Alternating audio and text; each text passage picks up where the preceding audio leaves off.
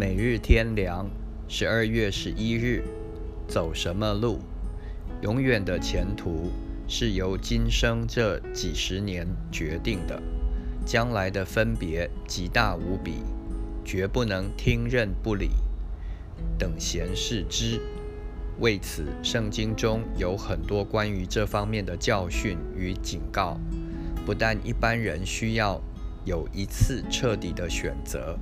要悔改，信主，走永生的道路，而且对信徒来说，也要做这样的选择，要走主的道路，因为有偏离正路、远离主、失去所应许福分的可能。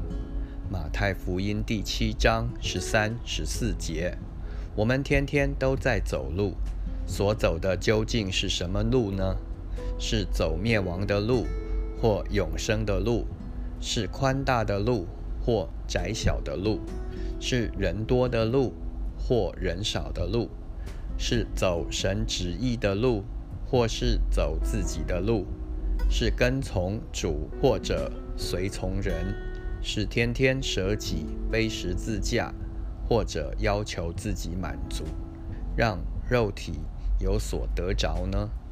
这不仅是外面走什么路，也是里面走路的问题。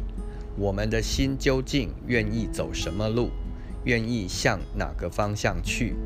是随从圣灵走属天永生的路，或是随从自己肉体的生命，仍走一条世俗的路呢？属灵的路不会是白走的，也不是一直走的，不久会来到终点。那时分别就大了，永远的得失荣辱都因之而定。在世上短短的几十年，却决定了无穷的幸福与痛苦，关系是太大了。那时再想回头来重新走路是不可能了。现在仍有一点时间，幕后一段路可走，应当抓紧这时机，走永生的道路。Thank you